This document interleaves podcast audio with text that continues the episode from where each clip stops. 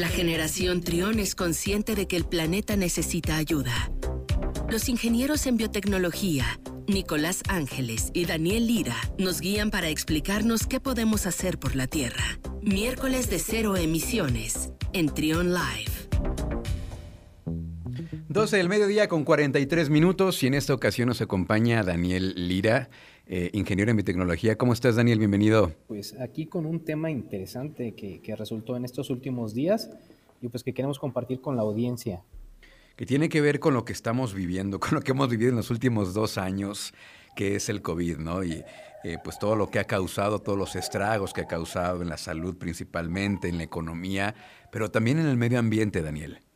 Así es, Luis, y, como tú lo dices, ya son dos años, ya estamos acostumbrados, en, ciertas partes ya pensamos que volvemos, no volvemos, que, ya es algo uh, habitual, pero bueno, parte de las cosas importantes que se han, se han realizado, pues es la, aplicación de estas vacunas, pero todo eso ha tenido consecuencias tanto en la salud positivas, pero también negativas en cuanto al medio ambiente.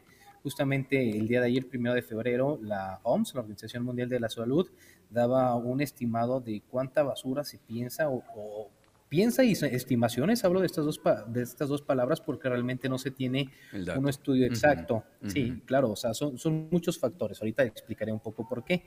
Bueno, hablan de aproximadamente 87 mil toneladas de equipo de protección personal, los EPP, que van desde guantes quirúrgicos, los cubrebocas, eh, gasas, todo lo que se utiliza tanto como para uso personal y para tu limpieza, tus toallitas, pero, pero que toman ellos esta estimación entre marzo de 2020, que es cuando comienza la pandemia, y noviembre de 2021, que es justamente hace pues dos meses ya, ¿no? Entonces, 87 mil toneladas estiman que pues es la cantidad de basura que se está generalizando. Y eso, bueno, solamente toma equipos de protección personal que van desde las personas como nosotros, que día a día usamos un cubrebocas, los médicos, pero bueno, todavía nos hace apuntar este informe que puede que sea un poquito más lo que sería la basura, porque tan solo señala este informe que se han enviado más de 140 millones de kits de pruebas para COVID, como el que muchas veces nos hemos hecho ya, seguramente alrededor de estos años, pero que esto podría tener un impacto de 2.600 toneladas de desechos no infecciosos. Y no solamente eso, no son los kits, también el que principalmente están conformados por plástico, el kit es ya hecho y se utilizan, sino también 731 mil litros de desechos químicos. Tú recuerdas que Seguramente que a principios de la pandemia, bueno, se utilizaban algunos eh, químicos para tan solo para tapetes o para limpiar. Entonces, todo este tipo de, líquidos también químicos, bueno, a final de cuentas son vertidos muchas veces en alcantarillas que, bueno, equivalen a una parte significativa, pues, de, de contaminación. Y, bueno, también se, son 8 mil millones de dosis de vacunas a nivel mundial las que ya por ahí han estado rondando, se han estado aplicando, pero esto genera a su vez 144 mil toneladas de desechos adicionales, pues ahora sí, no solo en productos eh, de protección personal, sino ahora en objetos como lo son jeringas, agujas, contenedores de seguridad, que bueno, a final de cuentas, pues son desechados, ¿no? Entonces, pues esto es preocupante porque pues estamos viendo apenas o nos estamos dando una idea del impacto que tiene ambientalmente todo este proceso que ha sido ya tan solo el inicio, como el punto alto, como las veces que hemos creído que ya va en normalización o en declive la pandemia, pues tiene mucho impacto ambiental, tiene mucho, mucho impacto ambiental. Y recuerdo que en una nota hablábamos de los cubrebocas, ¿no? De cómo desecharlos bien. Pero bueno, aparentemente esta contaminación no solo se centra en cubrebocas, es eh, guantes, va desde la persona que está en su casa utilizando este equipo, desde el cirujano, no sé, desde el médico que está en el hospital. Entonces es una cadena de, basura que pues sí tiene mucho impacto y como te digo, solamente pues son estimaciones.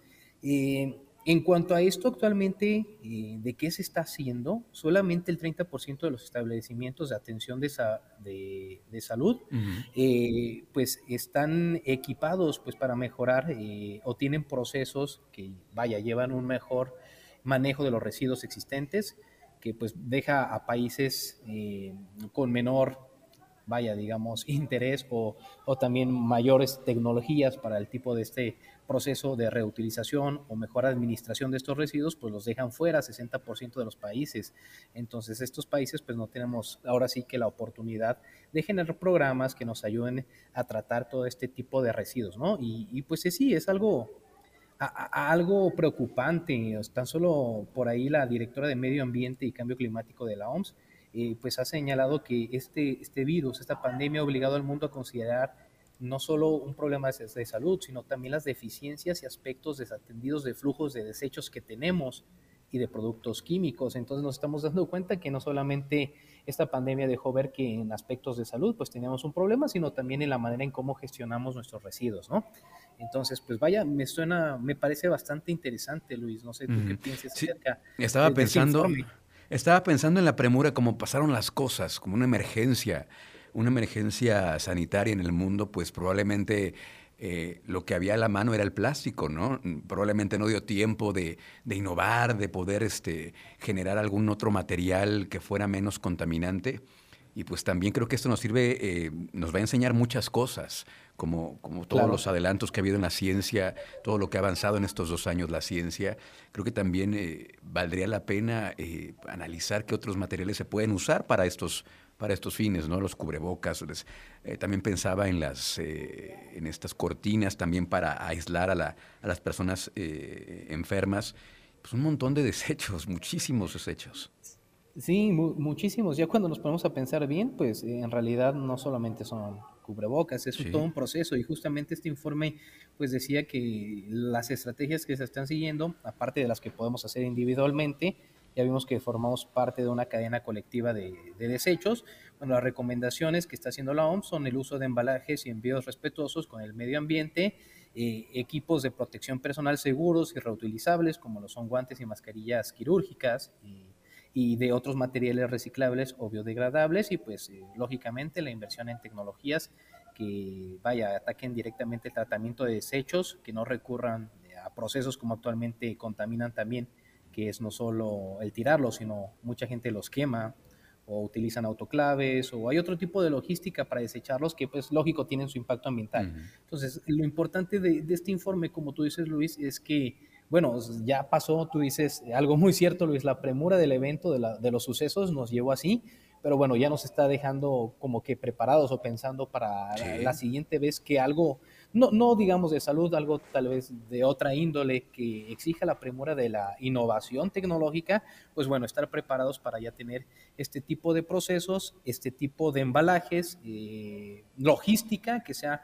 pues más amigable con el medio ambiente, ¿no? Y eso es algo que pues, aunque podamos pensar que es propio de empresas privadas o del sector público, pues realmente es todos formamos parte de esta cadena, ¿no? Entonces, nos va a implicar a futuro que todos pues, nos apeguemos más a, ser más sustentables en este sentido.